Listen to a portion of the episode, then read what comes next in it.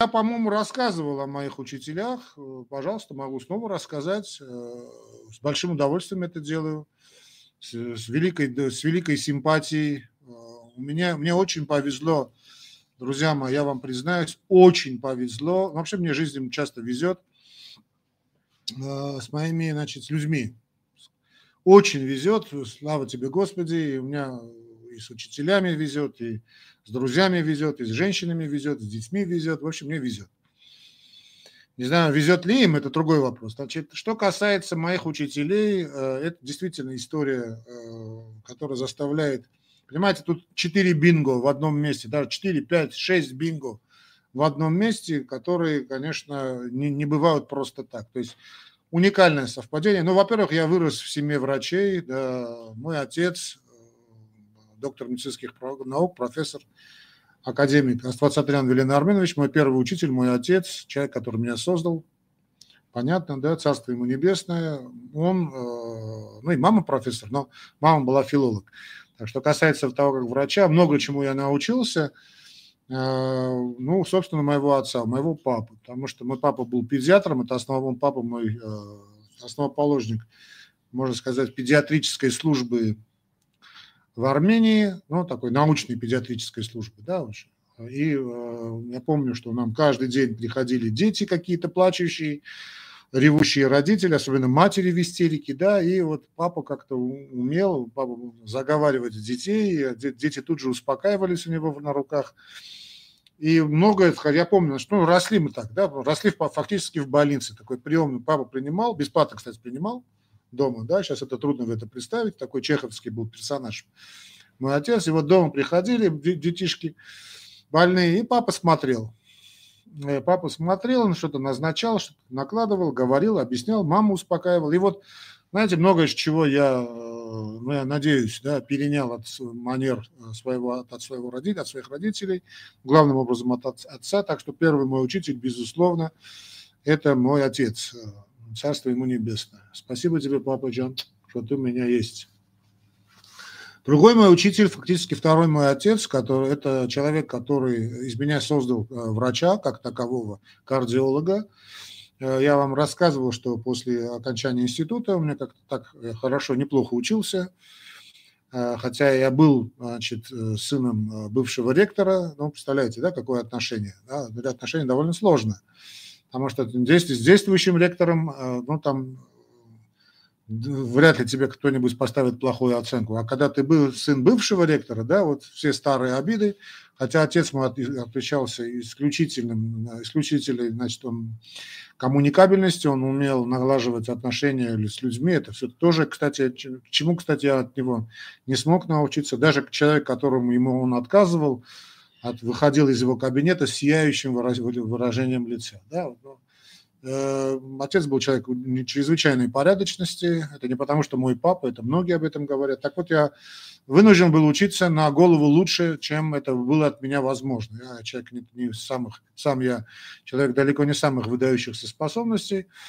Но вот когда я закончил институт, значит, была, была, был такой вариант, куда поступить, и я решил идти по пути наибольшего сопротивления. То есть, потому что я, вот, видите ли, сын академика, я должен не идти в педиатрию, что казалось бы логичным, а пойти именно самую сложную специальность, самая сложная специальность в медицине, конечно, это кардиология. Это не оспоривается и не оспаривается. Больше всего смертей у нас от сердечно-сосудистых заболеваний. И вот попал я, один из первых клинических ординаторов того времени – именно сразу же попал э, в школу выдающегося, легендарного, ныне здравствующего академика Адамяна Карлин Григорьевича. Он сейчас жив, здравствует, немного побаливает. Дай Бог ему долгие годы жизни, здоровья, крепкого здоровья. Мой учитель. И первый, значит, я, представьте себе, мне было 21 год, да, я тут же начал дежурить в блоке интенсивной терапии. Ну, а вот, а затем, эм, после того, как еще был конкурс, я сдал экзамен на знание французского языка. Мой основной язык был иностранный, конечно, английский. И вот я поехал э, во Францию. И вот тоже скажу, что вот это действительно уникальное совпадение. Мне удалось попасть в клинику э, человека эпохи, просто человека, человек, который создал эпохальный, сделал переворот в медицине, человек, который фактически создал инвазивную кардиологию. Это город Тулуза и э, покойный профессор Пюэль. Профессор Пюэль – это человек, который первый э, поставил стенты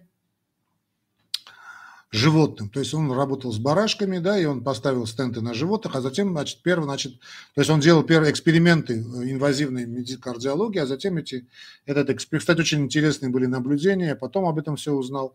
И вот э, он первый поставил стенд человеку. Вот это то, что вы слышали, наверное, многие, наверное, знакомые, которые живут со стентами.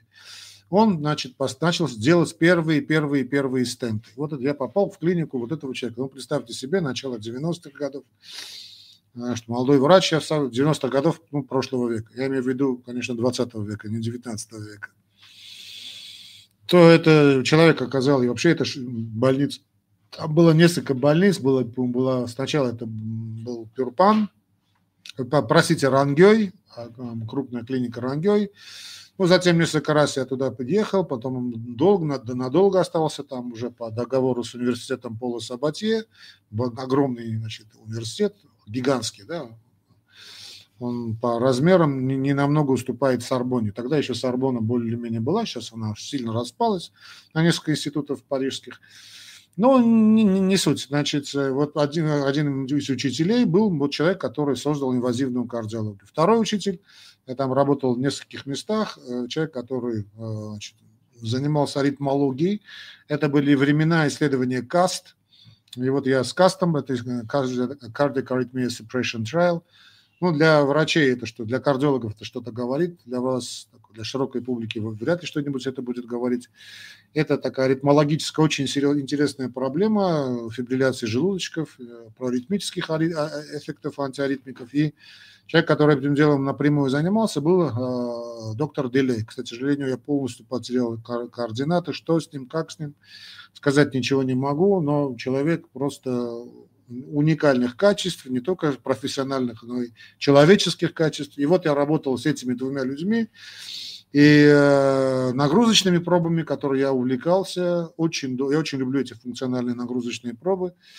Я как-то попросился, надо же попасть мне в отделение самой значит, госпожи Дель Соль, мадам Дель Соль, Дель Соль – это ученица, вернее, соратница и ученица людей Брустеда Эдуарда, которые создали вообще функциональную диагностику. Вот представьте себе, я три значит, столпа э, современной кардиологии. Вот 30 лет, 30, более 30 лет тому назад, почти 30, да, более 30 лет, там 31-32 года уже идет, 32 года, да, я значит, попал вот в такое окружение, долгие годы работал, э, даже руководил отделением функциональной диагностики. Вот это мои учителя, перед которыми я преклоняюсь. Э, ну, что я могу сказать? Все самые добрые слова.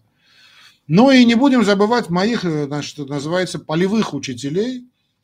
Сейчас я э, должен обязательно назвать это имя. Я, когда вернулся, я, значит, уже сказал, что работал в блоке интенсивной терапии, и мне посчастливилось работать с Нарсисяном Соленом Герасимовичем, его командой, и ребятами этого отделения, инфарктного отделения. Анастасия Сурен Герасимович, это тоже врач, который, кстати, лечил Бориса Николаевича Ельцина. И вот э, мы с ним вот так, э, с этой командой молодых врачей э, работали долгие-долгие годы. Я там 20-25 лет, 25 лет да, работал и там, и был, был в блоке интенсивной терапии, в отделении интенсивной терапии, кардиореанимации, в отделении инфаркта миокарда, ну а потом уже ушел в частную медицину.